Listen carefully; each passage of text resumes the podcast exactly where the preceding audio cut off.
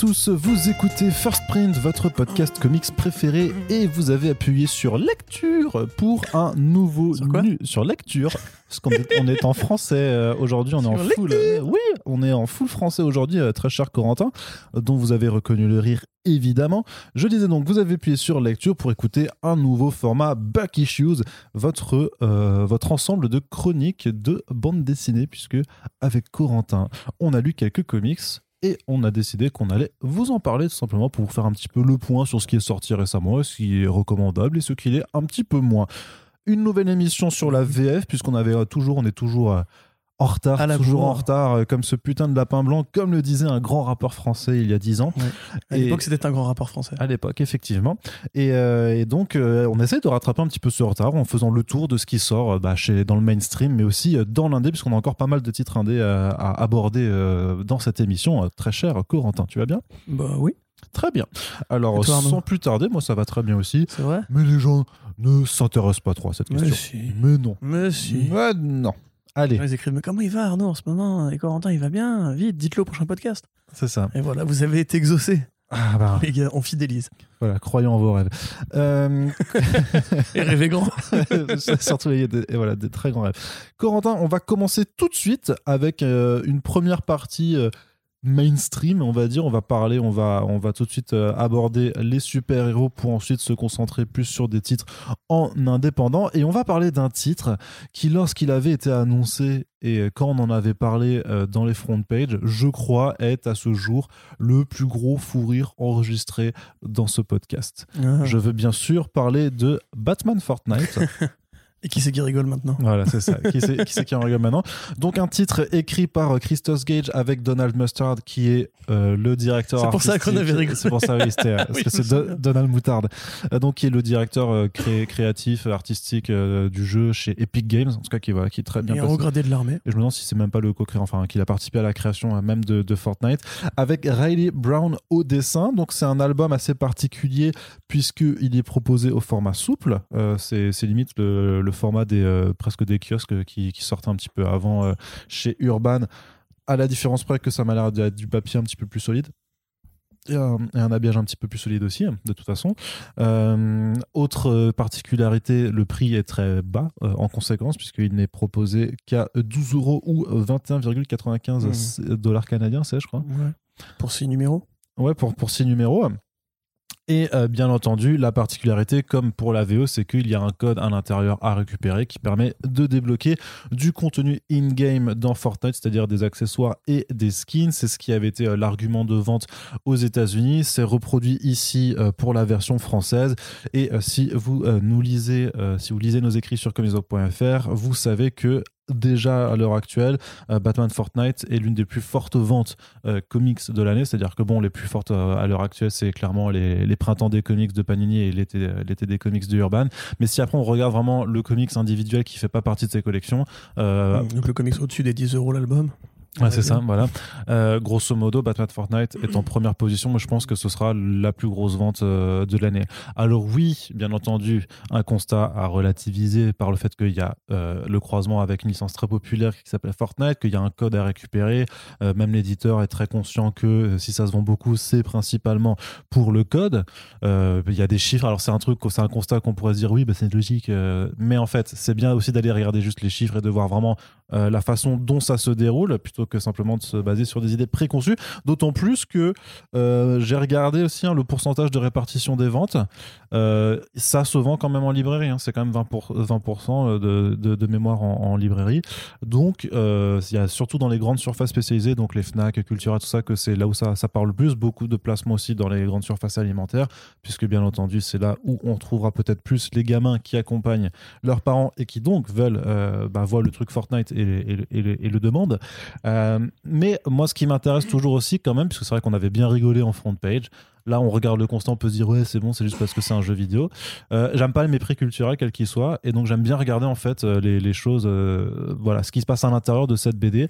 Donc, grosso modo, l'histoire, elle est assez simple. Une brèche, spatio-temporelle s'ouvre dans le ciel de Gotham.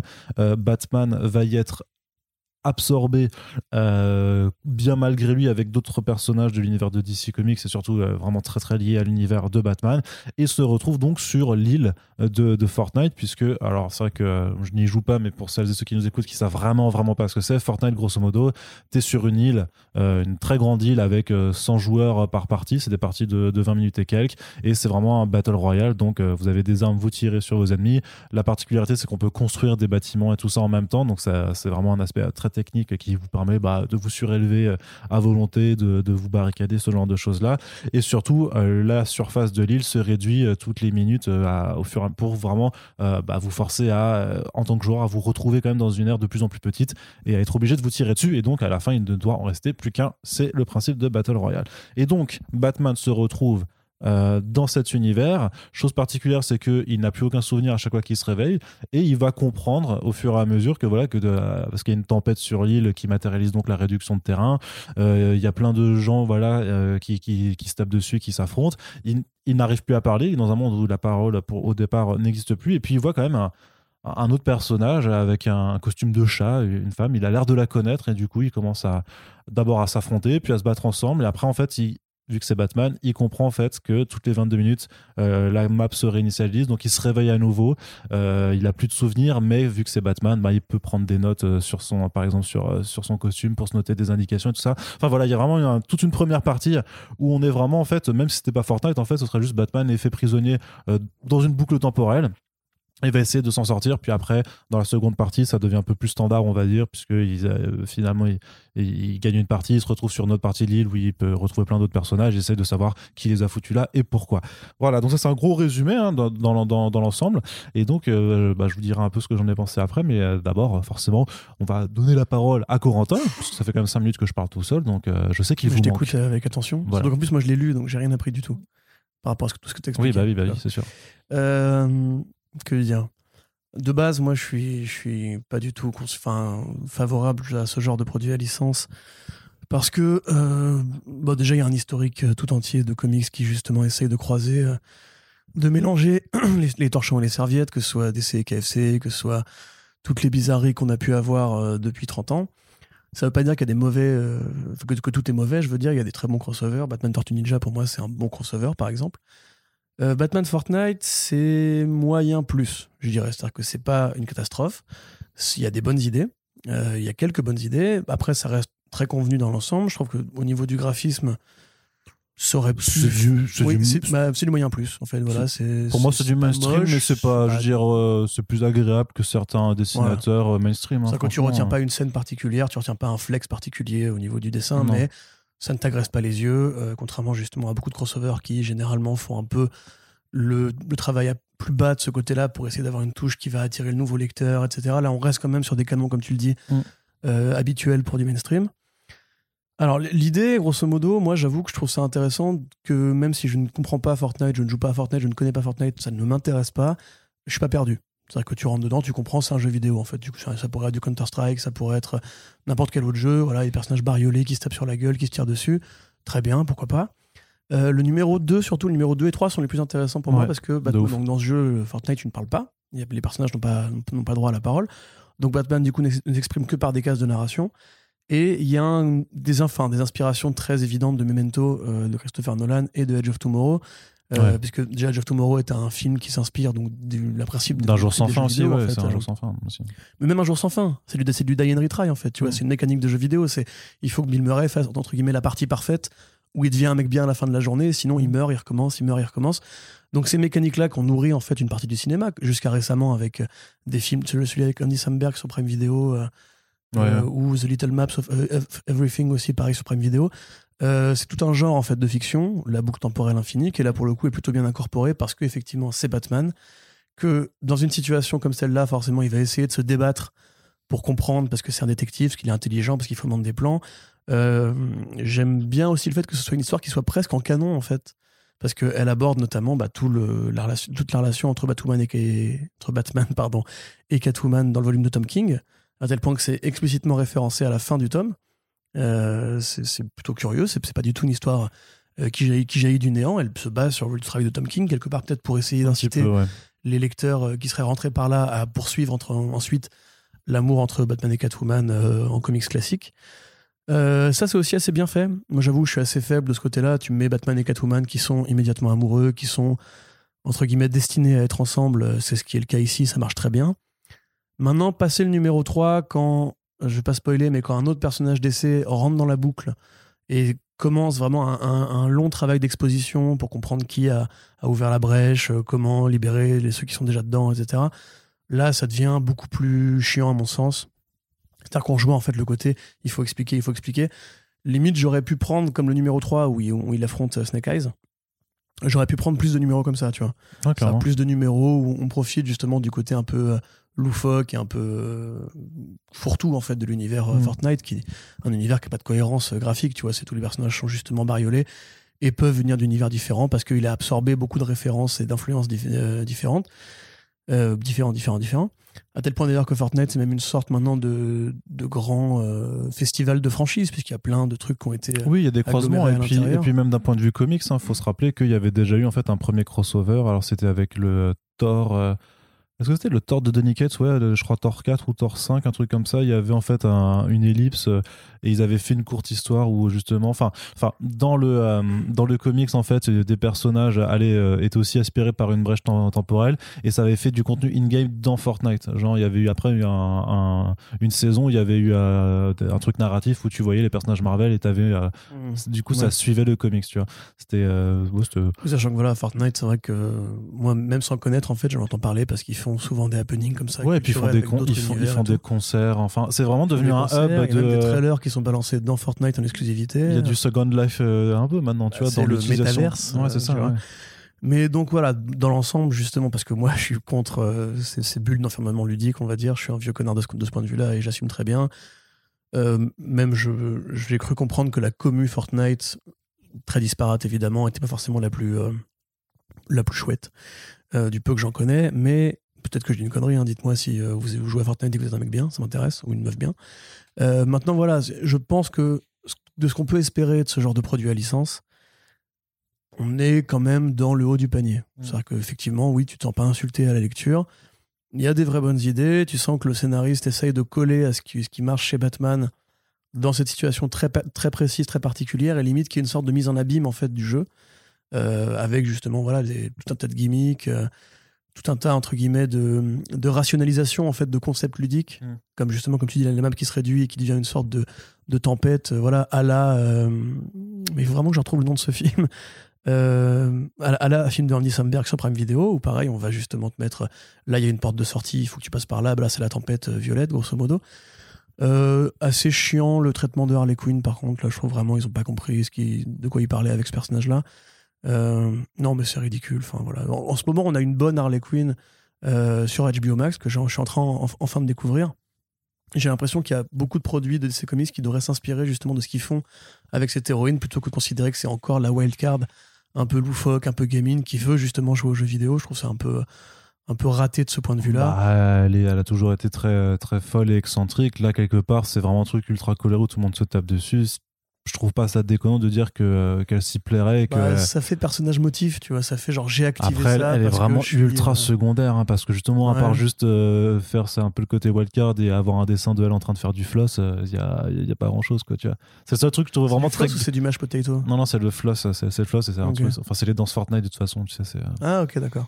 c'est le seul truc qui je savais pas qu'il y avait des danses c'est le truc le mais si il y a plein mais et après, c'est vraiment l'influence de, de, Fortnite sur. Je veux dire, il y a des gens qui font. Euh, des footballeurs, tu sais, parfois qui marquent un but et qui font une danse qui vient de Fortnite, ce genre de choses. Il y a des, enfin, plein, plein de gens qui, qui reprennent ces mouvements et tout ça. Non, mais c'est un vrai truc, c'est un vrai délire euh, communautaire et tout ça. C'est, enfin, c'est, marrant, quoi.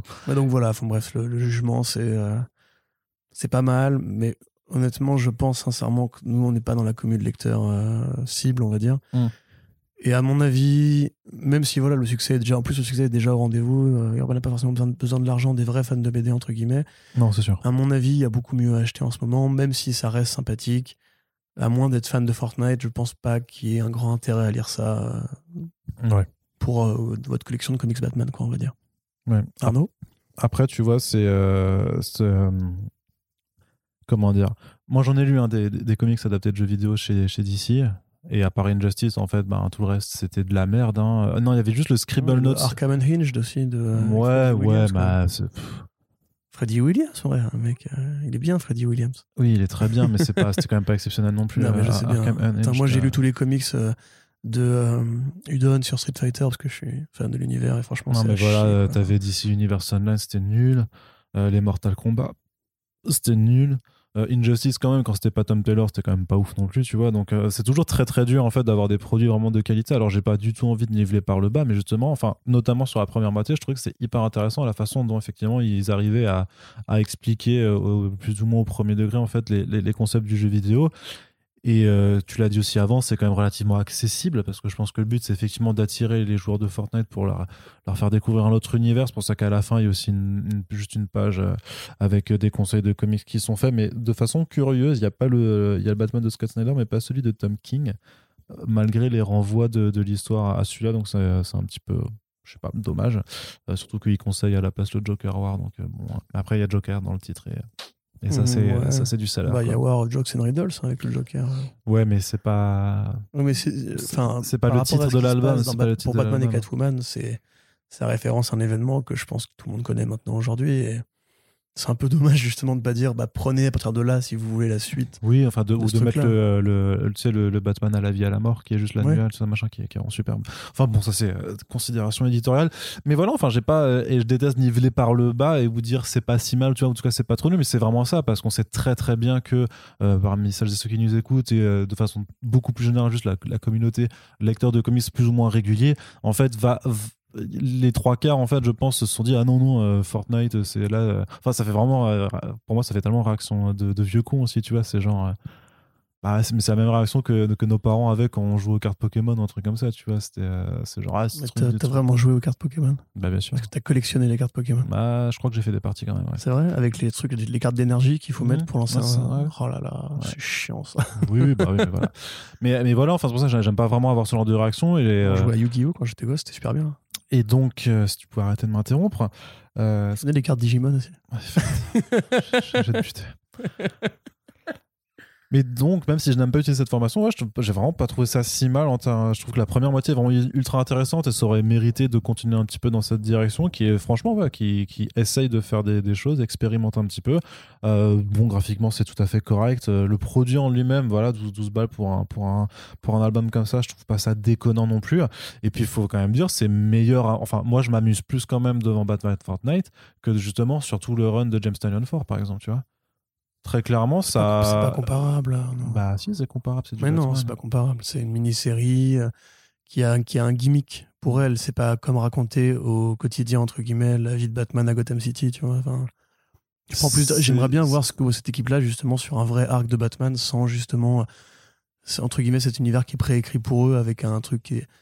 Enfin, moi, j'aime pas hein, le travail de Tanyan Ford, mais tu peux pas comparer un produit, pardon, un produit à licence avec le travail d'une équipe créative qui se donne de mois en mois. bah, c'est Batman, c'est une licence aussi. D'accord, maintenant, ok. hein, clairement.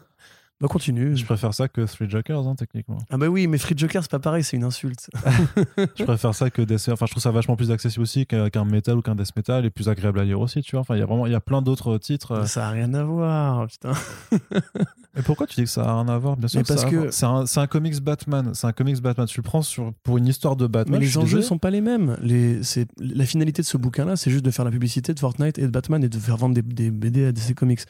Euh, même si c'est mauvais, quand Snyder il fait Metal, il essaie de raconter un truc, il essaie d'inventer des choses. Là, il n'y a pas d'invention, c'est juste deux trucs qui se croisent et on essaie de trouver la façon la moins conne de les faire se, se rencontrer, c'est tout.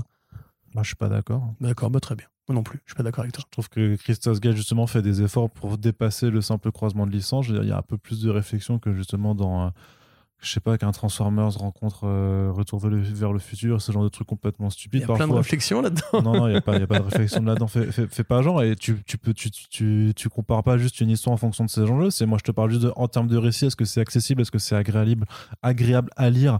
Que le but ce soit de faire une crisis derrière ou que ce soit juste de, de, de faire une mini C'est une mini-série, tu le prends en tant que tel. En fait, enlève le côté Fortnite et regarde juste en fait, ils sont sur une île, machin, qu'est-ce qui se passe? Ça se tient plus que des productions des, des, de- de- des productions d'essais récentes. Quoi. Bah, moi j'ai préféré Metal pour le coup. Oh non. Si. Là non, là. mais si, clairement. Tu vois, c'est toi qui as, qui as- coutume de dire euh, Est-ce que je préfère une histoire euh, que je vais détester ou une histoire qui me laissera indifférent? Alors certes, pendant 2-3 numéros, Ah ouais, je trouve ça intéressant, mais au global, la, la mini, elle me laisse indifférent, tu vois. C'est- J'ai déjà commencé à l'oublier, tu vois. Metal, à l'inverse, je suis très énervé. Ouais, bah oui, mais bon, dans ce cas-là. Quelque part, tu vois, elle me suit plus. Peut-être que je préfère garder le souvenir de méta, mais par contre, sur le plaisir de lecture instantanée, au moins, je me suis pas tapé la tête contre les murs en lisant Batman Fortnite. Et c'est quand même, bah, c'est déjà, c'est déjà une petite victoire en soi. Et voilà. Vous voyez, si vous êtes Team Arnaud, Team Corentin, de toute façon, à 12 balles, vous risquez pas grand-chose. Ouais, c'est ça. Mais après, oui, est-ce que, par contre, il faut absolument. Non, c'est pas un indispensable du tout, hein, clairement. Mais après, si vous êtes riche, que vous gagnez plus de 4000 euros par Et que mois. vous donnez déjà beaucoup à First Print. et que voilà que vous donnez encore plus à First Sprint et ben après vous pouvez euh, effectivement euh, prendre euh, ce, ce- ce genre d'album en tout cas je trouve que c'est pas si inintéressant puis moi je vais maintenant du coup tu sais je vais, je vais aller installer Fortnite euh, sur ma Switch pour prendre le ah faut bien que j'utilise ce T'as donné envie d'y jouer, du coup? Ah non absolument pas je suis en plus et Ouais. les jeux compétitifs euh, comme ça euh, je suis trop nul Moi, justement, je trouve que l'esthétique de Batman dans la BD, elle éclate celle des, des personnages de Fortnite, tu vois. Ah ouais. C'est genre de voir Batman qui est super classe et tout, au milieu de tous ces machins qui ont des têtes de coq ou des costumes multicolores. J'étais genre, en fait, c'est un jeu qui a pas vraiment de DA, quoi. C'est tout, tu fais, ce que- tu fais ce que tu veux au niveau je sais de la pas DA. faut, il faut c'est un peu cartoon quoi c'est Ouais. justement ça c'est pour ça que c'est vachement prisé des gosses aussi parce que c'est pas c'est pas y a pas du sang et tout ça quoi tu vois c'est assez Moi, c'est pas trop mon C'est délire. truc. Après, il y a vraiment un délire sur le, le- le gameplay avec les constructions qui, qui est pas trop abord- qui peut pas être trop être abordé là-dedans, tu vois. Bah, on voit que Batman qui- a sa petite base à lui. Ouais, c'est ça, mais c'est vraiment c'est mineur quoi. Vraiment parce que il faut voir les mecs qui bâtissent, qui bâtissent vraiment des, euh, des tours en l'espace de secondes tout en tirant sur des trucs. Enfin, c'est quand même le niveau de skill est quand même assez intéressant à regarder quoi.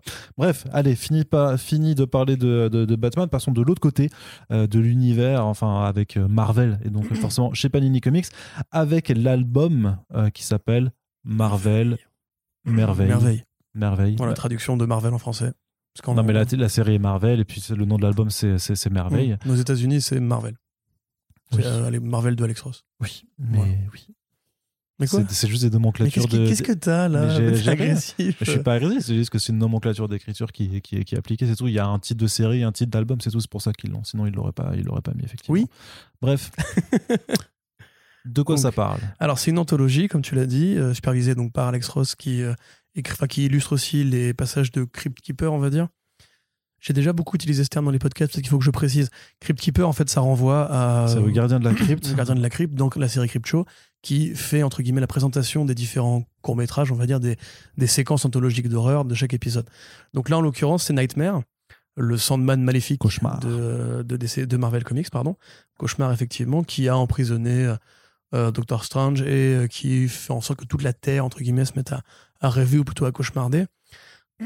Ce qui fait jaillir du coup plein de petites histoires euh, illustrées par euh, des artistes talentueux, puisque en l'occurrence, ça participe aussi à l'effort, entre guillemets, de, euh, de Marvel pour euh, relancer un peu l'héritage de Kurt Busiek et Alex Ross. Il y a eu plein de projets comme ça, les snapshots, le euh, The Ouais. Marvels aussi. Ouais, t'as euh, X, Marvel's X aussi. Voilà, Marvel's X, effectivement. Et donc, voilà, c'est ce projet-là qui est plus du fait de Alex Ross, même si Bouchiek participe à l'écriture de quelques histoires et euh, écrit les dialogues, euh, enfin, écrit les dialogues et le synopsis global de l'emballage.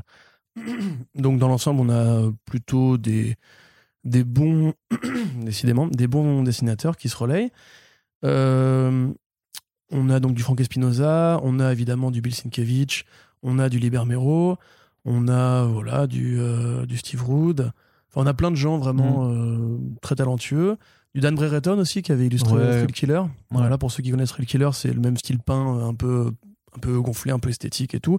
On a du Adam. Hughes aussi, ce qui est quand même assez rare. Ouais. Euh, du Perelli, je crois. Et enfin, on a plein de gens vraiment très, très talentueux. Euh, bah, Sienkiewicz aussi. hein. Euh, J'ai dit, Je suis pas sûr. Euh, je crois, il me semble. Mm. Je suis quasiment sûr, mais vous réécouterez pour voir qui a raison et qui a tort, parce que c'est passionnant. Euh, mais grosso modo, voilà, donc dans l'ensemble, c'est évidemment le défaut, et du Rex Smallwood, c'est très important.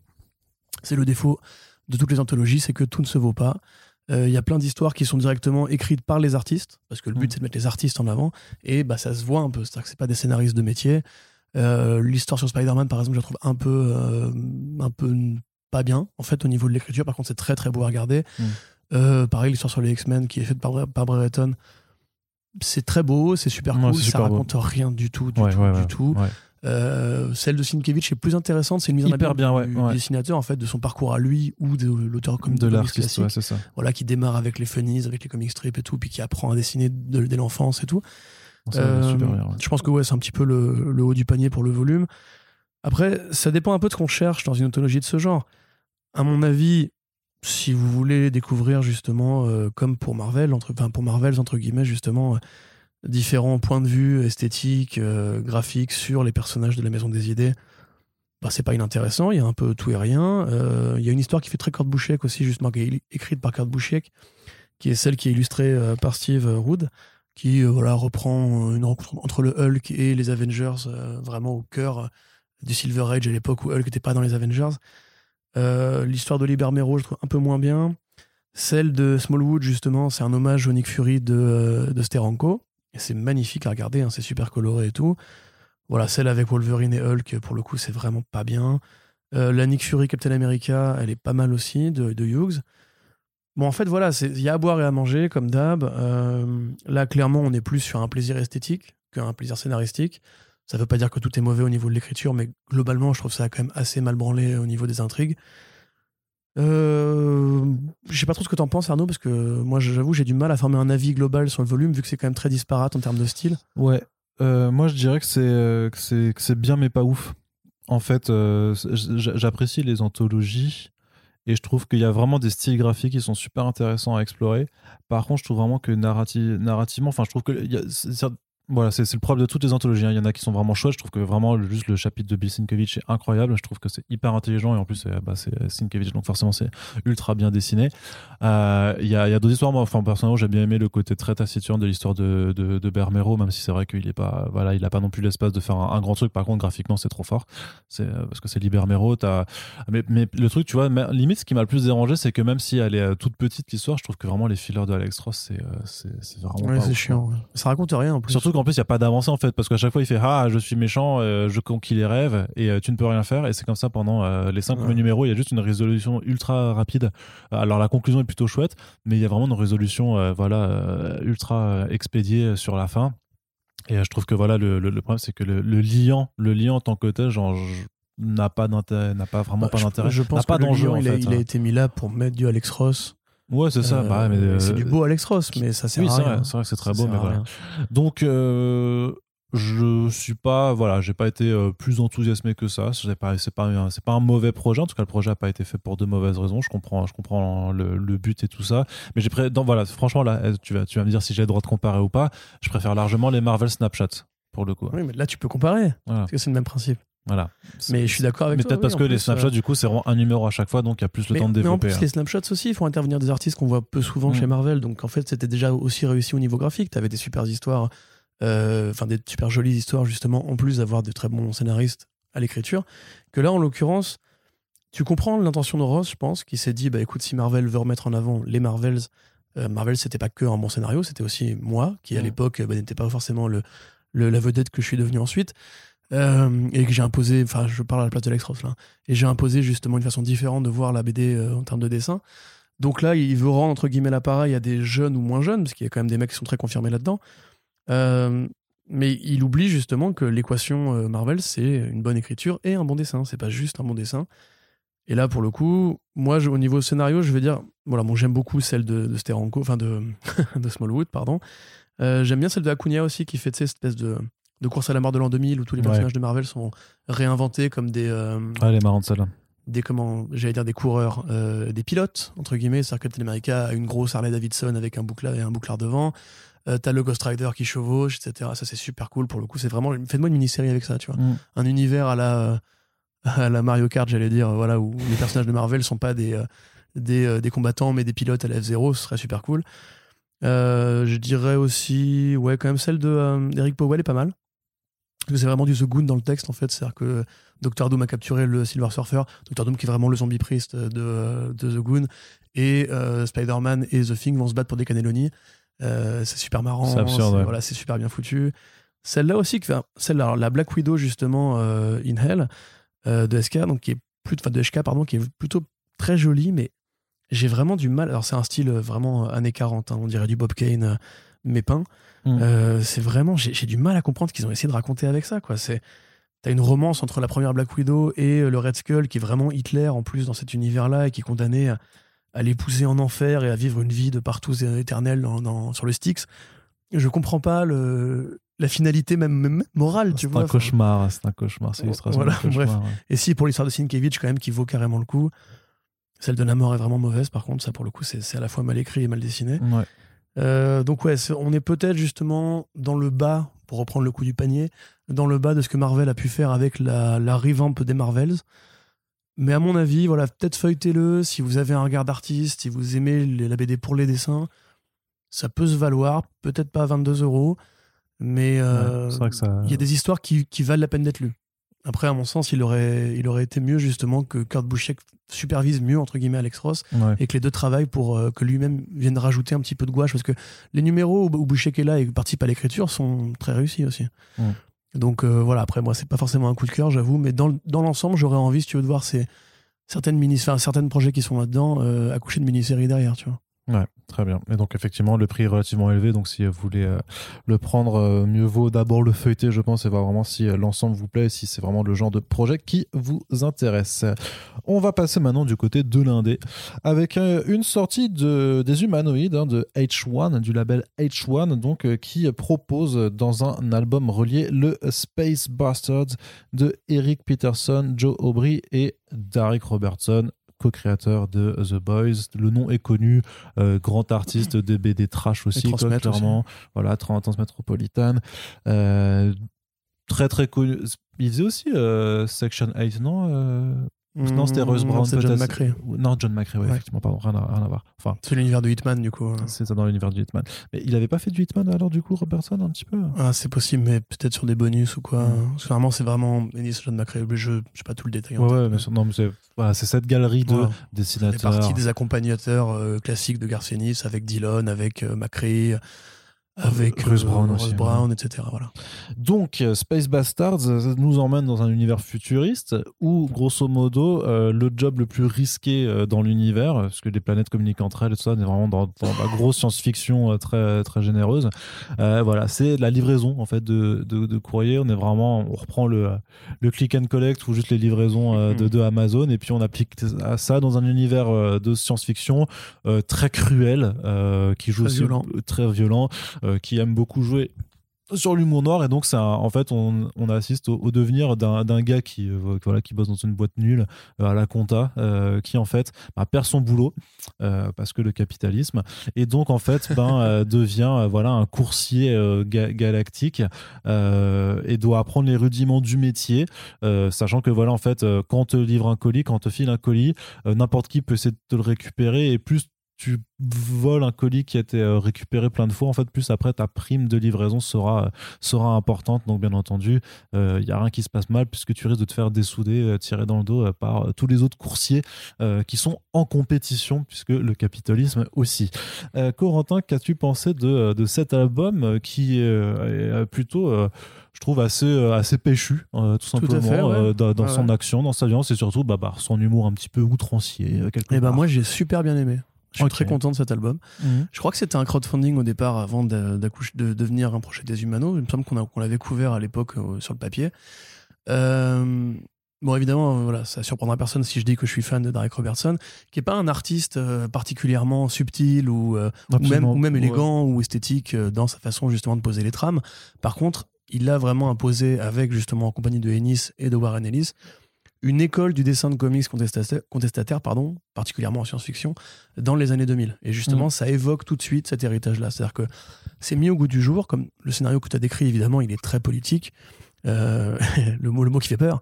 Euh, il parle évidemment de la vraie, euh, la vraie uberisation moderne du travail, c'est-à-dire ce mec qui avait un 35 heures, qui est viré et qui n'a pas d'autre option que de devenir un agent à son compte, comme mm. les livreurs Deliveroo, comme les livreurs Amazon, etc avec justement ce que ça, ce que ça comprend comme danger, euh, avec le fait que bah, les patrons font ce qu'ils veulent. Et là, en l'occurrence, on a une bonne allégorie du patron qui fait ce qu'il veut. Le patron est un personnage extraordinaire dans cette BD. C'est c'est une sorte de flambeur euh, qui est obsédé par la mythologie amérindienne. Et alors qu'il n'est pas spécialement amérindien, il va absolument s'intégrer au, lore amérindien, au point justement d'être un mec hyper raciste, mais qui, qui adore les Amérindiens. Donc c'est pas tout à fait logique, mais c'est justement très bien de l'humour Garcenis, en mode euh, les blancs sont des enfoirés. s'excuseront jamais pour euh, les affreux génocides qu'ils ont commis. Euh, on a aussi justement une sorte de parodie de Lobo avec Manicorn, qui est vraiment, je pense, euh, très explicitement écrit comme un Lobo. Hein. Il, a, il a une corne. Donc c'est un, c'est un coursier vétéran qui, au début, va prendre sous son aile. c'est ça, et qui adore son travail. Il, il fragging loves it, on va dire. Et il adore justement le travail pour dérouiller d'autres gens. Et il a une sorte de, complexe supérieur où il veut absolument gagner et tout. Ça parle aussi euh, de sexisme dans le lieu de travail, on va dire. Il y a même des, un côté, le secteur, tertiaire qui veut euh, constamment justement trouver de nouvelles technologies, de nouvelles façons de réduire les coûts et donc de supprimer des employés. Avec là, en l'occurrence, la, téléportation. Parce que si on peut se téléporter d'une planète à l'autre, bah, il n'y a pas besoin d'un coursier qui traverse, l'espace avec le colis. Euh, et puis à ce côté, voilà, vous, êtes tous en, compétition les uns avec les autres. Euh, vous allez tous vous marcher sur la gueule pour, alors que vous faites le même travail pour le même objectif. Tout ça avec beaucoup d'humour, avec beaucoup d'action, avec beaucoup de violence aussi. Donc c'est vraiment voilà ce genre de BD rentre dedans à l'ancienne, j'ai envie de dire, qui aborde justement des thématiques qui en l'occurrence sont contemporaines. Donc c'est bien foutu, c'est drôle, les personnages mm. ont du corps. Le proton, en l'occurrence, qui est un peu donc le héros, qui est un peu une sorte de Schillinger. Hein. On, a, souvent utilisé cette allégorie-là pour le, mec qui, qui, débarque dans un nouvel environnement alors qu'il vient complètement d'ailleurs et qui va devoir se muscler très vite et se mettre à la page très vite et devenir cruel lui aussi parce que l'environnement dans lequel il est est très cruel. Euh, il y a des, petites bromances par-ci par-là, il y a vraiment des gags. Euh, mais j'ai envie de dire limite euh, à la run, tu vois, limite des trucs vraiment super gras, super on aime bien tuer, on aime bien le côté cruel de l'humanité. Ça nous fait rire, tu vois, l'humour noir et tout. C'est vraiment, je trouve, c'est une bonne BD qui, qui, pour le coup, en plus, est assez épaisse, donc elle vaut son prix, tu vois.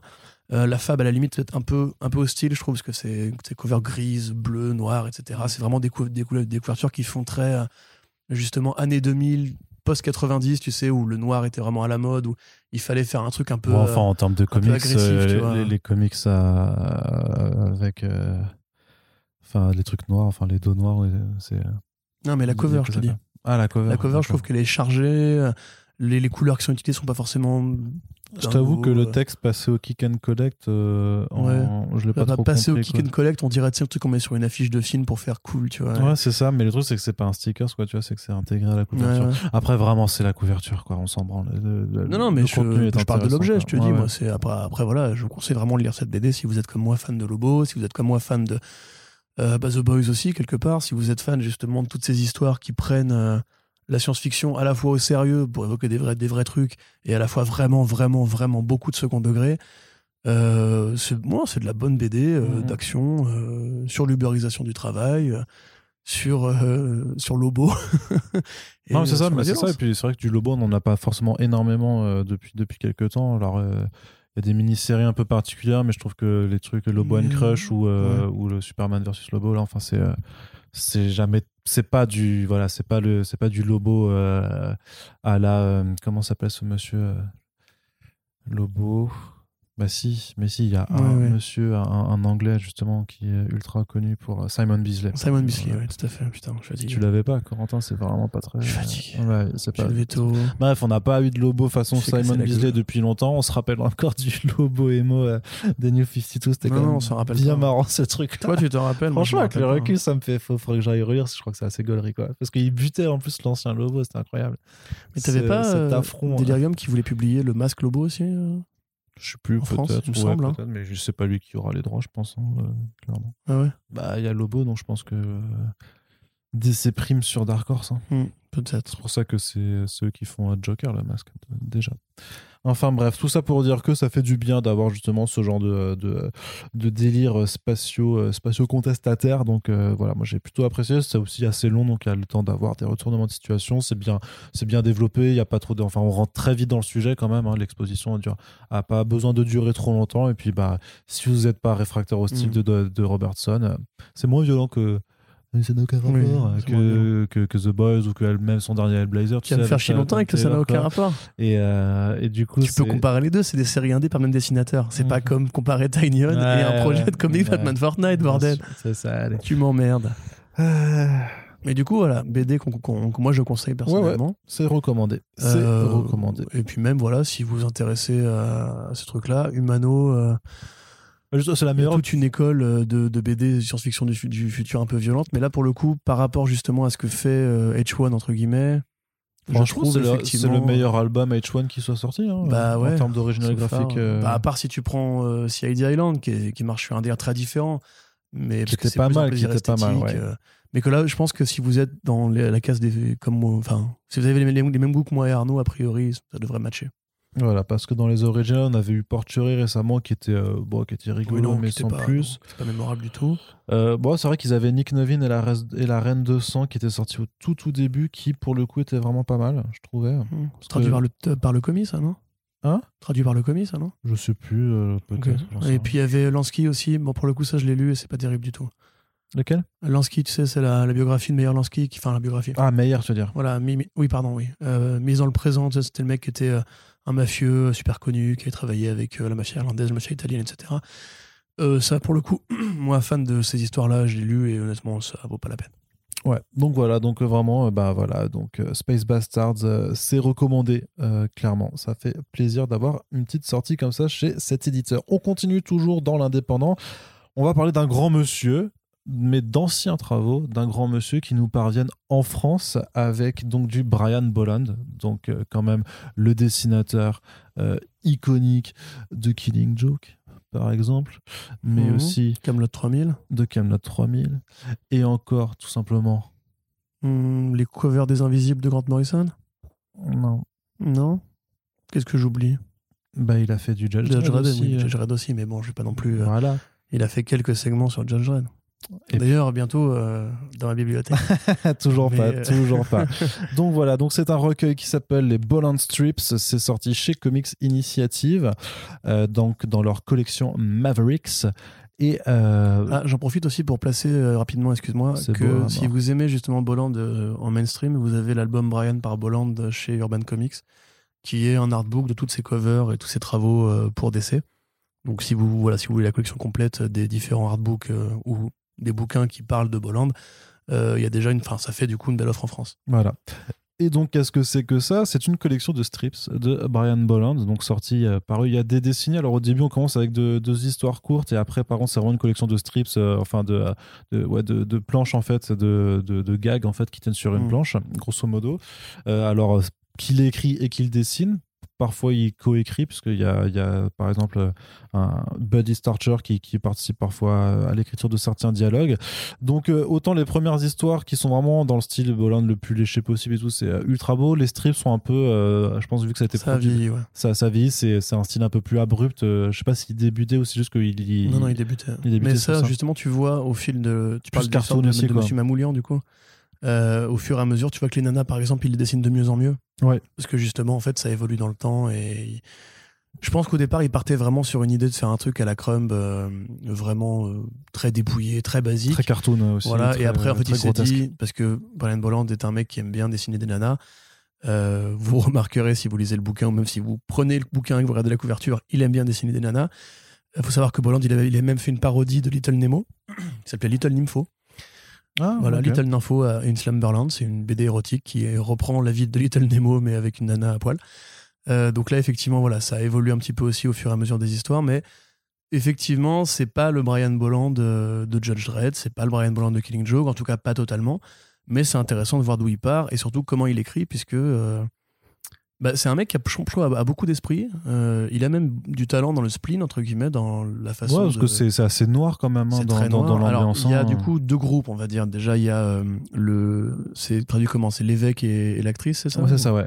Voilà, donc The Bishop and the, the Actress. Euh, qui, donc, une. comment dirais-je? Une sorte de fable un peu noire et à la fois un peu absurde sur un couple, en fait. Un couple assez atypique, puisque donc c'est un évêque qui est toujours en, bure, qui, ne quitte jamais ses habits de- d'ecclésiaste, et une actrice qui, en fait, est plutôt une prostituée. Euh, qui en fait vit, voilà, partage la vie de ce, monsieur. Il, il ne parle jamais, c'est-à-dire qu'il ne dialogue jamais directement. Tout est compté avec euh, des vers qui, qui riment, voilà, donc c'est une sorte de poésie un peu ou de chanson un peu, un peu sarcastique sur le quotidien de ces deux personnages et leur amour un peu bizarre, les contemplations et les rêveries du, de l'évêque et la petite vie un peu euh, de femme moderne et souvent euh, assez, euh, assez en retrait de l'actrice. J'ai une question juste, parce que toi tu as la, tu as la VO, il y a une histoire qui s'appelle L'actrice et l'évêque à la plage dans, dans la VO ou pas? Alors là, pour le coup, fais-moi voir. Vas-y, tourne. Donc celle-là, ça ne me dit rien. Non, je crois qu'elle y est pas, celle-là, il me semble. Ouais. Du coup, c'est bien marqué que c'est qu'elle est inédite, et donc euh, c'est vraiment un, un ajout à la version euh, française euh, du Ah coup, bah voilà, super. Pour le coup, voilà, effectivement. Moi, j'ai eu l'occasion d'acheter la VO récemment au Royaume-Uni. donc oui, c'est cool, il bah, faudra que je la lise du coup. Mais grosso modo, donc ça, ça raconte, entre guillemets, à la fois la crise de la cinquantaine d'un vieux pépère qui est donc l'évêque et qui s'acoquine d'une jeune femme qui est plus libérée, qui a des mœurs plus légères, qui aime bien le costume et tout. C'est l'occasion pour Bolland de dessiner une jolie nana qui parfois perd ses fringues et tout. Mais c'est des histoires qui sont plutôt intéressantes. Il y a vraiment une sorte de côté un peu, oui, euh, poésie sarcastique, tu vois, de conte du quotidien. Tu vois, il y a une histoire qui est intéressante où l'évêque euh, tombe en admiration devant euh, sa voisine qui étend le linge, tu vois, et qui trouve ça merveilleux, justement, qu'elle fasse avec une telle régularité, comme s'il y avait un sens dans son quotidien. ça applique, je pense, le regard que Brian Bolland pose sur la vie en général, qui est un regard qui est plein d'humour, mais qui est aussi plein de réflexion, plein de, de petites morosités euh, qui maquillent justement avec euh, ce côté un peu pince sans rire. Et on retrouve ça justement plus tard, dans enfin plus tard et plutôt à la fois dans sa carrière avec Mamoulian. Donc l'histoire d'un monsieur justement qui, euh, qui est très seul, qui n'arrive pas à trouver de, compagne entre guillemets, et qui se passionne pour l'art, se passionne pour les sujets d'actualité. Un petit peu comme les idées noires de Franquin, il y a des, des, espèces de chroniques qui parlent justement de politique et d'actualité dans ces, ces comic strips d'une page. Alors, il faut savoir que Brian Bolland, avant de travailler euh, chez 2080, il avait une carrière en tant qu'illustrateur dans les fanzines et dans les magazines underground, notamment Time Out. Je crois que c'est expliqué justement que ces histoires-là sont parues à l'époque de cette carrière-là. Donc effectivement, si vous rentrez là-dedans, vous allez voir que ça n'a pas grand-chose à voir avec le Brian Bolland réaliste euh, et limite photoréaliste, parce que Brian Bolland a quand même un style très anatomiquement correct, euh, très détaillé, très fouillé dans les expressions du visage, avec ces, aplats d'encre très noirs qui donnent un, un, contour, une réalité, une matérialité très différente de beaucoup de ces comparses euh, britanniques.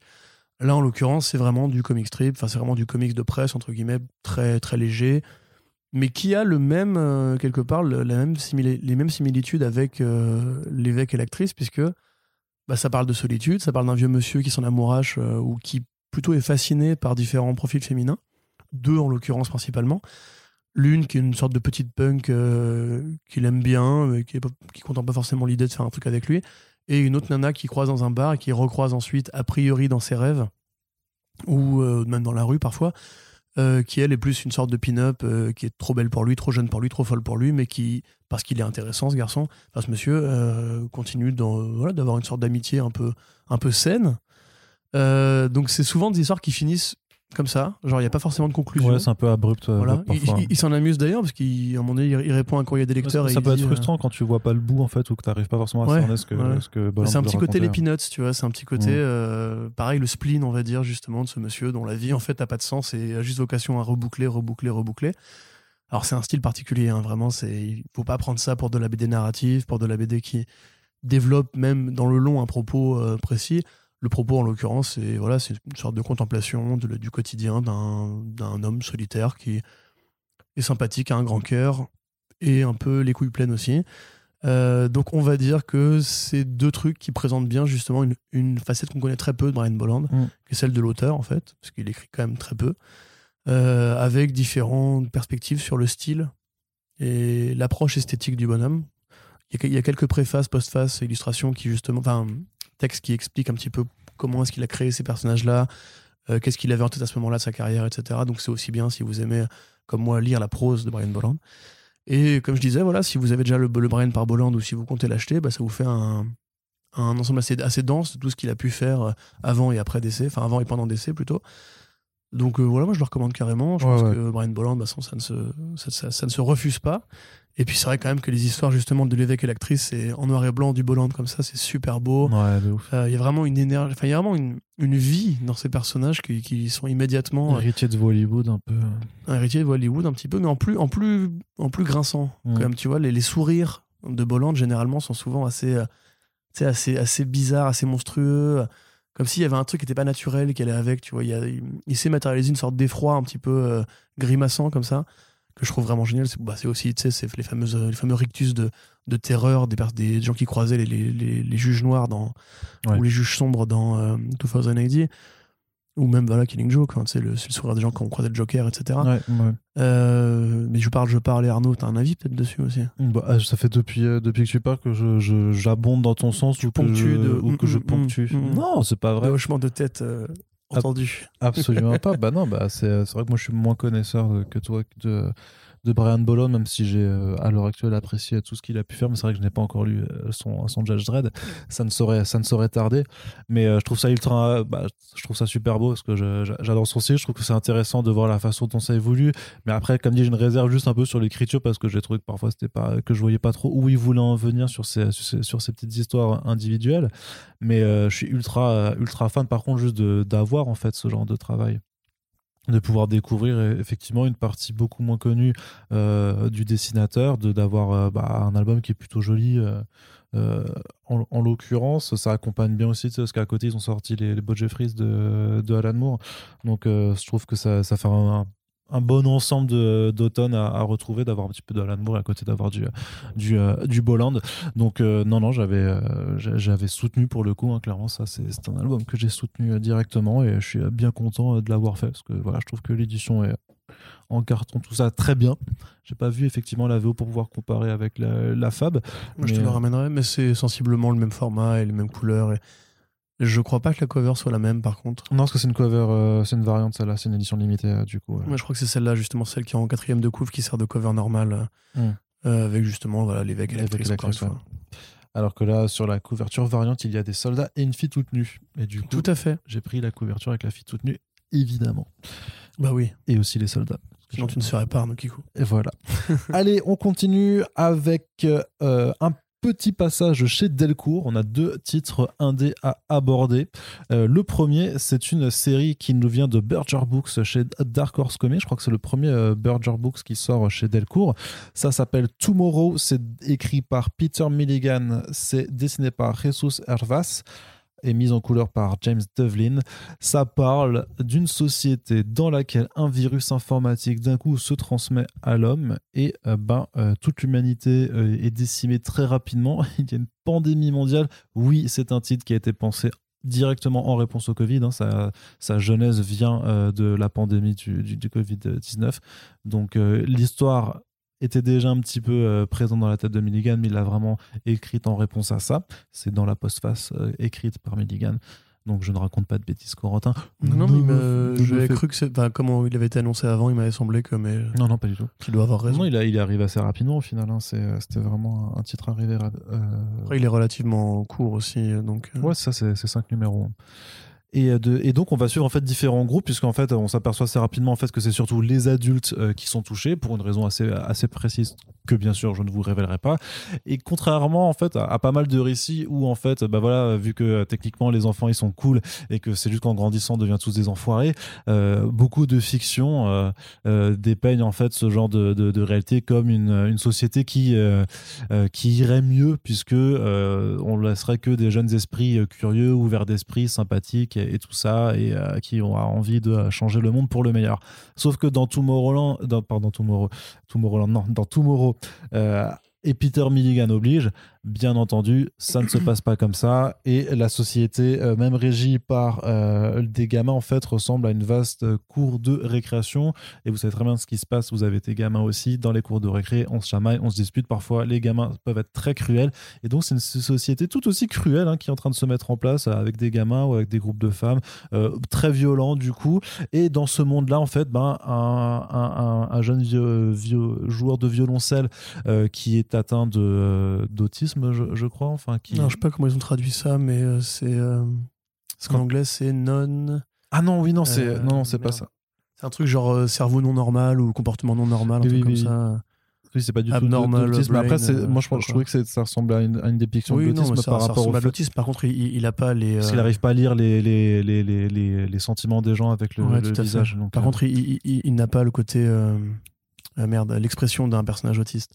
C'est-à-dire qu'en fait, c'est plus. Enfin, c'est il a un syndrome euh, X ou Y euh, de, timidité maladive. Euh, il a du mal à se connecter à ses émotions, etc. Et on va suivre effectivement son histoire. Lui, en parallèle aussi d'autres personnages, parmi lesquels un ingénieur informatique américain qui essaie de comprendre l'origine du virus et de travailler avec celui qui a créé le mm. virus, voilà, pour le compte du, du KGB, j'allais dire, pour le compte du gouvernement russe. Et également un jeune homme qui dirige une équipe de foot dans une école privée, qui est le un gosse de riche, qui lui, pour le coup, pète un câble façon Sa Majesté les Mouches.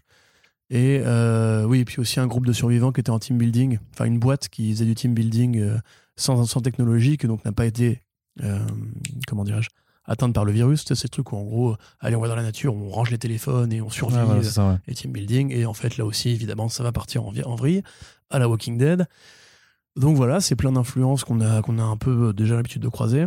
Ah oui, puis il y a la sœur aussi du violoncelliste, euh, Syrah, je crois, mm. qui elle, pour le coup, va plus rejoindre une sorte de gang, euh, de gang de nana latino. Euh. Sororité très vénère, quoi, base un peu sur une culte, un culte de déesse de la mort. C'est ça, avec les fameuses peintures de déesse de la mort mm. à la Lucha, à la Lucha Libre. Et voilà, je crois qu'on a fait le tour des personnages. Ouais. Donc c'est différents, différentes individualités qui vont justement vivre différemment la pandémie et surtout, parce que la pandémie n'est qu'un motif, euh, la nouvelle société est en train de se créer. Donc comme tu le dis, ça aborde justement ce, point de vue à la euh, Les Garçons Sauvages, à la Sa Majesté les Mouches, à la South Park dans l'épisode L'Homo en M, euh, où les gamins vont péter des câbles et s'organiser dans un, nouveau monde, aussi un peu à la Why the Last Man quelque part. puisque un héros va traverser les États-Unis en quête de sa sœur, pas en quête de sa meuf, mais en quête de sa sœur, et justement essayer d'apprendre un, un peu plus de choses sur lui. Ça parle de politique, ça parle justement de l'ingérence russe au niveau informatique euh, avec les fameuses virus et compagnie. C'est très politique. C'est très politique. Mm. C'est pas mal. Euh, il y a des scènes qui forcément bah voilà, évoquent effectivement le quotidien pandémique euh, dont on, convient tous de vivre collectivement, même si c'est un virus qui est beaucoup plus énervé. Hein, il y a des trucs qui font vraiment très Walking Dead, il y a des trucs qui font vraiment plus Why the Last Man. Dans l'ensemble, c'est plutôt bien digéré. moi, j'avoue, j'ai pas pris une claque pour celui-là. Je, je suis peut-être un peu un peu difficile maintenant. C'est une bonne histoire, mais à comparaison, si tu veux, qui ne, qui ne veut rien dire, encore une fois, Arnaud, tu mhm. vas être content. J'ai préféré The Resistance, euh, typiquement, tu vois. Ouais. Dans, dans, le côté, justement, comment répond-on à la pandémie avec euh, une bande dessinée? Enfin, même si The Resistance avait anticipé la pandémie plutôt que d'y répondre. Mhm. Euh, je trouve que c'est bien, c'est bien foutu, les personnages ont du corps, il y a quelques histoires intéressantes, c'est très noir, ça finit pas forcément bien pour tout le monde, hein, loin de là. Il y a même des mecs, enfin des gens à qui, à qui tu t'attaches et qui finissent par se faire massacrer la gueule. Euh, il y a même pas, c'est hors champ limite. Mm. Euh, l'histoire du violoncelliste, moi j'avoue, il, m'a un peu agacé ce personnage.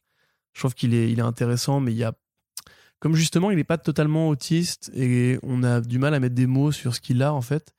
Euh, et puis l'allégorie justement d'Orstopovitch, de Rachmaninoff, euh, tous ces grands violoncellistes qui citent dans tout le volume. Moi, j'ai pas les références justement que ça convoque et je comprends pas vraiment quel rôle la musique a à faire dans l'histoire, etc. Ouais, ouais, je vois. Tu vois, il y a des trucs qui, m'échappent un peu. Graphiquement, c'est plutôt intéressant, c'est solide. C'est pas, pas, pas renversant, mais c'est solide. J'aime bien l'histoire de Syrah, par exemple. Tu vois, espèce d'éveil qu'elle, elle a avec, euh, avec le délire spiritique des drogues et tout, et du côté réveil ton être intérieur et compagnie.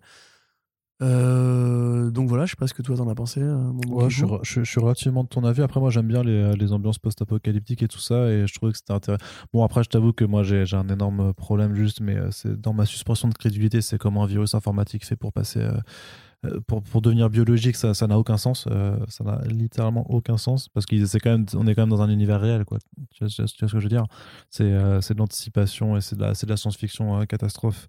Mais il n'y a pas de super pouvoir justement au contraire de The Resistance et tout ça. Donc je trouve que c'est un, peu, un peu juste un petit peu loupé.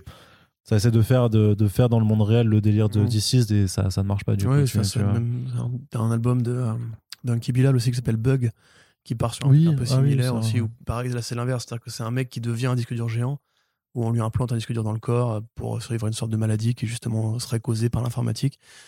Sauf que chez Bilal, justement, c'est un univers qui est surréaliste et qui s'appuie sur un dessin surréaliste en plus, que là, en l'occurrence, comme tu dis, c'est quand même des proportions assez réelles, à tel point d'ailleurs que la technologie finit par rattraper la BD, puisque à la fin, euh, on parle d'ondes radio pour essayer justement de, freiner la pandémie et tout. Mm.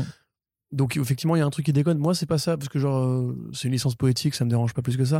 À la limite, c'est plus le temps qui passe dans la BD, c'est-à-dire qu'on a du mal à situer en fait combien de temps s'est vraiment déroulé depuis la pandémie, alors que t'as l'impression que le monde, ça fait déjà des années entre guillemets que euh, c'est arrivé, que tout s'est déjà reconstruit. alors qu'en fait, c'est que ça se casse très, c'est que ça se casse très vite la gueule. Et effectivement, t'as l'impression que euh, en trois jours, effectivement, tout, tout s'est tout reconstruit. C'est comme dans South Park, l'épisode du mot en M où ils font disparaître tous les parents en disant que tout le monde les a molestés.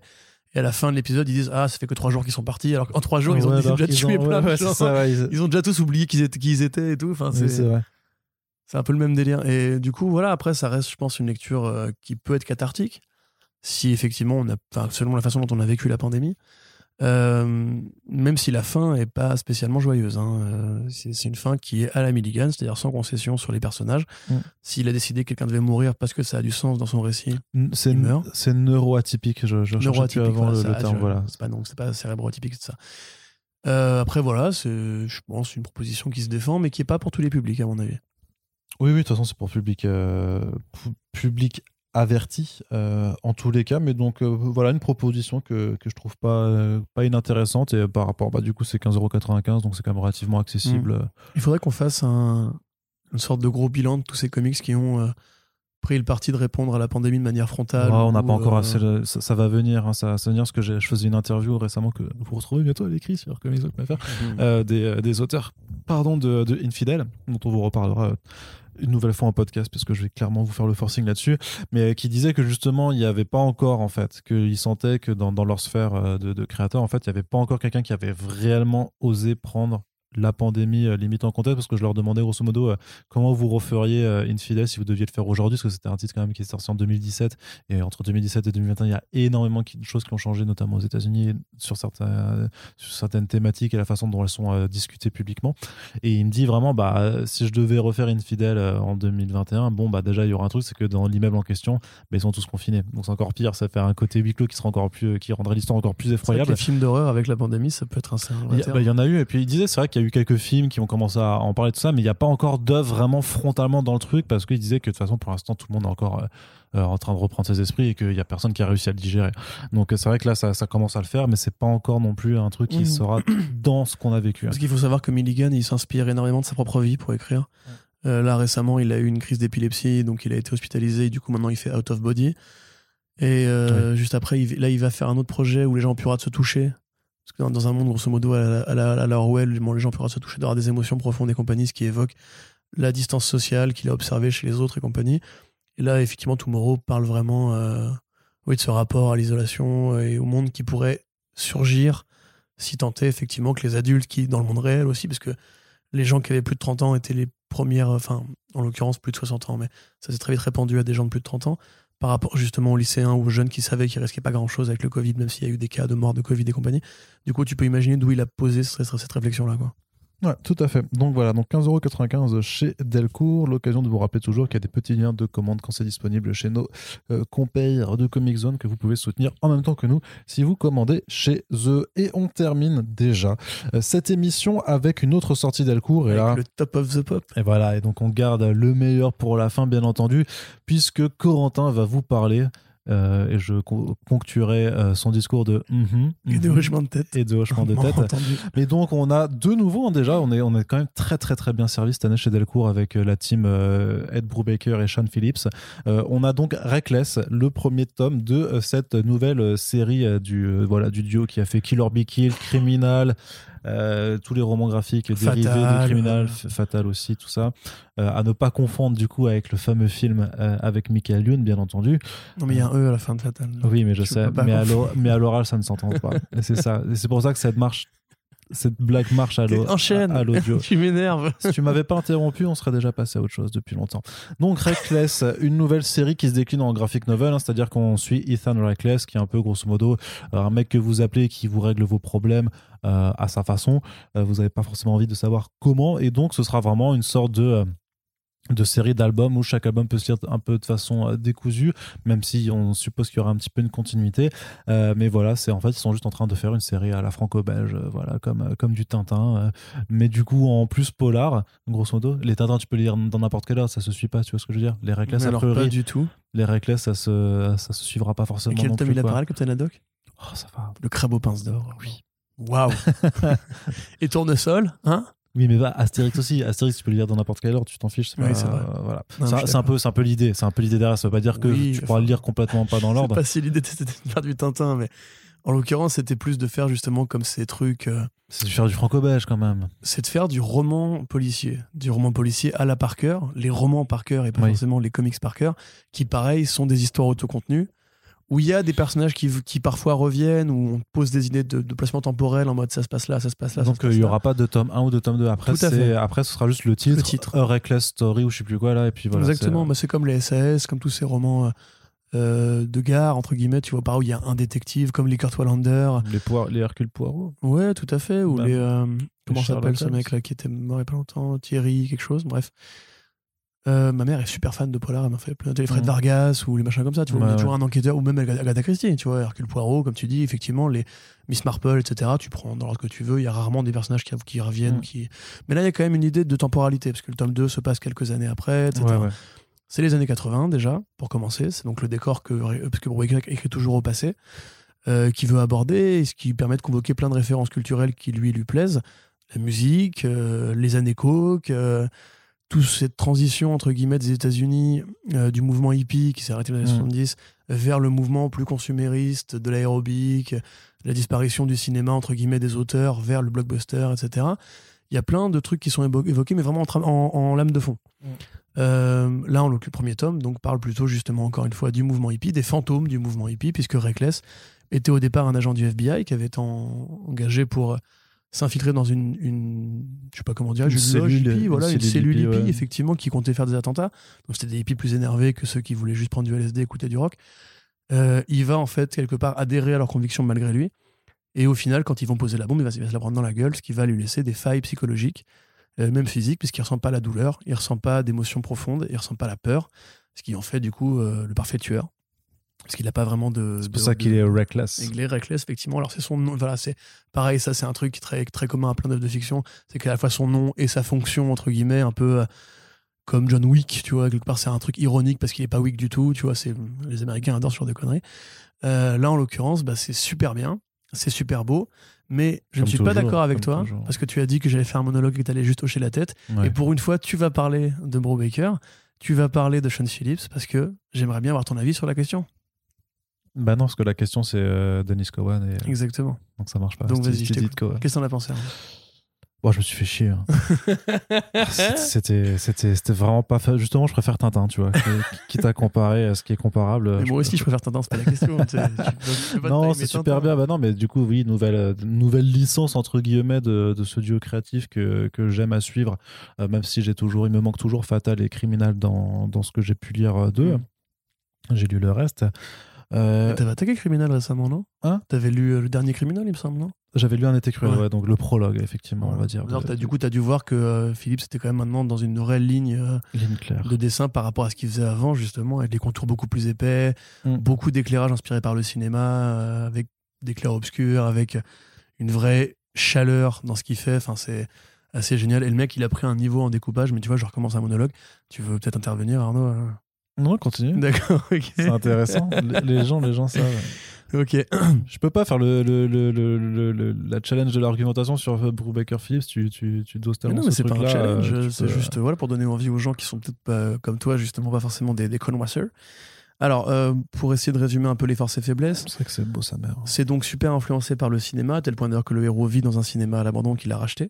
façon qu'il a un peu racheté, euh, filé, plutôt. le, film de ce réalisateur avec euh, Joaquin Phoenix là qui se passe aussi un peu dans, dans un truc hippie Euh, ouais, alors là, je ne pourrais pas l'avoir vu celui-là. mais si Vice non euh, pas Ah Vice. oui, Inherent Vice. Inner- Oui, bah, Inherent Vice Pareil, voilà, c'est le même, euh, le même contexte. Bah, bah, pareil, encore une fois, agiter les fantômes des mouvements hippies, etc.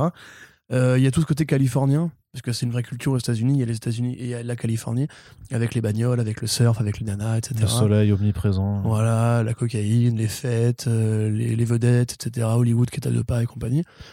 Euh, le tome 2 d'ailleurs parle beaucoup plus de Hollywood précisément. Là, on va plutôt s'interroger sur euh, que sont devenus en fait ces mecs qui croyaient vraiment au flower, power, qui voulaient vraiment changer le monde à la Che Guevara. Peut-être que c'est devenu des enfoirés, peut-être qu'ils ont monté des, encore une fois des sectes de leur côté. Euh, Reckless va enquêter sur la disparition euh, de, alors je crois que c'est la sœur d'une de ses anciennes associées hippies avec tout ce que ça rappelle justement sur son passé, pourquoi c'est aussi un bel enfoiré. À la Parker, c'est pas un héros qui est, tota- qui est totalement lisse, c'est pas un héros qui est bon sous tout rapport, c'est un mec qui est violent, qui quand il faut défourailler, défouraille. Quand il faut péter des gueules il Voilà, pète là des on parle de gueules. duel à la hache, hein, très clairement. Oui. Euh, il est secondé par une, euh, une petite nana un peu punk euh, qui adore ce qu'il fait, qui est un peu sa secrétaire. Et dans l'ensemble, bah, si vous avez aimé le Parker de Cook, euh, on est clairement là-dedans. Dans l'édition VO, justement, dans les postfaces, dans le courrier des lecteurs, Brubaker adore citer Parker, hein, parce que même les films Parker de l'époque, pas celui avec Statham, hein, les, les vrais, les vrais sériels Parker, et euh, tout ce qui a été fait sur ce personnage-là. Si jamais Parker Lewis ne perd jamais, par contre. Exactement. C'est pas le il, même il Parker. perd jamais, voilà. Tin, tin, tin, tin. Euh, Maté Parker Lewis ne perd jamais si vous aimez les années, les années 90. Mais euh, enfin voilà, que, que dire de plus? C'est une série euh, qui est déjà l'un des meilleurs trucs de Brubaker et Phillips, tout en étant pas aussi noir, pas aussi euh, euh, feuilletonnant, pas aussi polarisé que justement ces versions de Criminal. C'est-à-dire que Criminal, c'est plus une sorte de, euh, de lumière qui s'éteint dans le noir. Là, c'est vraiment plus. Ouais, c'est un film des années 80. C'est- un film en celluloïde euh, sur un, détective euh, à la Colombo musclé, on va dire, euh, qui mène des enquêtes, qui mène des opérations coup de poing et qui, bah, à la fin de la journée, interroge toujours, entre guillemets, ces deux Amériques, que les démocrates et les républicains. Le côté, on a eu l'opportunité de changer le monde, on l'a pas fait. Donc maintenant, il faut assumer que des gens qui, ont voulu changer le monde maintenant nous sont frustrés et montent des plans de leur côté pour essayer de continuer à vivre. Et ce mec-là, qui est l'interstice des deux, puisqu'à la fois c'est un ancien militaire, il a un rapport au père qui est très particulier, qui est très Brubakerien. Euh, il a un rapport aussi justement aux drogues, comme Brubaker. C'est toujours de, les mêmes profils de héros. Brubaker, en fait, se voit toujours dans, à l'intérieur de ses personnages. C'est pour ça qu'il met ce qu'il a vécu lui, donc le côté un peu racailleux des débuts, le côté drogue, le côté passion vraiment pour les enquêtes. Et là, bah, il le matérialise d'une la manière la plus évidente qui soit, c'est-à-dire en faisant son propre enquêteur de tous les bouquins qu'il a lus quand il était gamin, de tous les films qu'il a vus quand il était ado, et de tous les comics qu'il a aimé écrire quand il était adulte, avec justement cette forme très pure qui se passe complètement d'interaction humaine, parce que dans Criminal, il y a un univers de personnages, c'est une série chorale, Mhm. tu vois. Dans Fatal, c'est une fuite en avant vers Lovecraft, vers les auteurs du pulp qui l'ont inspiré, auquel il rendra hommage avec Pulp ensuite. Pulp qui est pareil, très biographique, puisqu'il parle d'un auteur vieillissant qui écrit des histoires de fiction inspirées de sa jeunesse dans un monde qui passe à l'extrême droite, tu vois, donc tout ce qui parle à Brubaker au présent. Et là, en fait, c'est vraiment un travail d'hommage. C'est, euh, c'est, je pense, que ce que Cook aurait aimé lire s'il était encore en vie, ou ce qu'il aurait aimé préfacer Ouais. s'il était encore en vie, avec tout ce côté. euh, moi, j'ai pas toutes ces références-là, tu vois, mais ce côté Raymond Chandler, ce côté Le Privé, euh, Philippe Marlowe et compagnie, mais en rajoutant quand même du poing dans la gueule parce que c'est les années 80, parce que c'est une période réganienne où les héros sont plus musclés, sont plus bourrins et tout. Euh, et, la, et la Californie qui, comme tu dis, Inherent Vice, Big Lebowski, euh, Under the Silver Lake, tu vois, ce côté vraiment, euh, c'est la mecque euh, de la culture américaine parce qu'elle a à la fois la musique, elle a le cinéma, elle a le mode de vie, elle a la, la mode aussi en général. Euh, C'est là que le fric il est, c'est là que l'histoire elle est, entre guillemets, l'histoire du divertissement grand public est. Donc forcément, c'est super dense, c'est super bien foutu, tout en étant aussi assez, assez bavard en termes de casse de narration. Que ça, c'est un truc qu'il a pris depuis quelques années, quelque part depuis justement Fatal.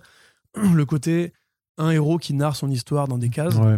Et qui fait tout le travail d'un romancier en fait. Mais c'est du roman illustré, c'est du roman graphique littéralement, avec euh, une vraie écriture de, ouais, de roman de gare entre guillemets, Ouais. mais au sens noble, pas du roman de gare pourri que tu jettes derrière, du roman de gare au sens où c'est un truc dans lequel tu rentres si t'aimes vraiment les enquêtes, et vraiment juste les enquêtes, pas forcément C'est un récit qui joue beaucoup en plus sur son twist hein, pour le coup et Ah je oui, trouve que et c'est euh, alors ça, ça a la qualité de ses défauts c'est-à-dire que ça survit moins je pense que la deuxième lecture du coup et si tu le relis c'est peut-être un peu un peu moins bien par rapport à parce que tu tu vois Ah, il reste quand même tout le côté euh, Non, mais ça- graphique. oui oui c'est sûr et, toute la, la, la- façon la maestria de la narration mais euh, je trouvais quand même qu'il y avait une disparité sur la longueur de l'enquête par rapport au dénouement. Je trouvais que le dénouement était super intéressant. mais Je trouvais que c'était un peu précipité sur la fin, que ça aurait mérité d'être à, à la limite d'être amené plus en amont sur une enquête qui parfois s'étire un petit peu et, euh, et t'attire parfois vers des dans, dans- dans des un peu dans des parenthèses en fait, pas forcément Mm. plus euh, plus utiles quoi.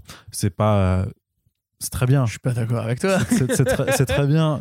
C'est très bien, mais C'est pas le meilleur, c'est pas le meilleur, c'est pas leur meilleur travail pour moi. ah, moi je pense qu'on c'est pas leur meilleur travail, mais c'est un travail de fan qui est ultra abouti. oui.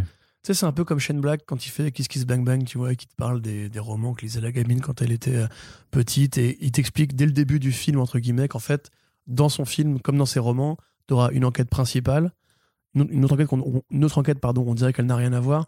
Et à la fin, ça va reboucler entre les deux. Ouais. Et je pense que Shane Black, comme justement euh, Andrew Baker, font, fonctionne pareil en fait là-dessus. Tu Mhm. vois, c'est-à-dire que il te met un élément de scénario, un élément de lore au début, en mode euh, voilà pourquoi. Il te met l'enquête et à la fin il dit hop et voilà hop on a on a fini par faire la boucle à la fin pour connecter les deux éléments et expliquer qui était vraiment ce personnage principal, Reckless, qui est pas juste un un bras armé de la justice, euh, un vengeur masqué, etc. Non, c'est c'est un pourri qui représente à la fois justement l'esprit idéal américain de de combattre les méchants, de mener des enquêtes, même limite parfois des abusés, tu vois. Et à la fois, euh, bah, c'est aussi un ancien hippie, un ancien drogué. Il a des, il a des, des fantômes dans son, dans son placard. Et ces fantômes, en fait, vont être l'élément narratif qui nourrit le personnage, qui, au, demeurant, est quand même très taiseux, tu vois. C'est vraiment, c'est Robert Redford, euh, s'il avait justement euh, cassé plus de gueule dans sa vraie vie, tu vois. Enfin. Et moi, ça, ça me parle à tous les niveaux. Honnêtement, si vous êtes comme moi, fan de Shane Black, fan du privé, fan de Walter Hill, etc., enfin, ça fait vraiment un taf, euh, je trouve, assez monumental.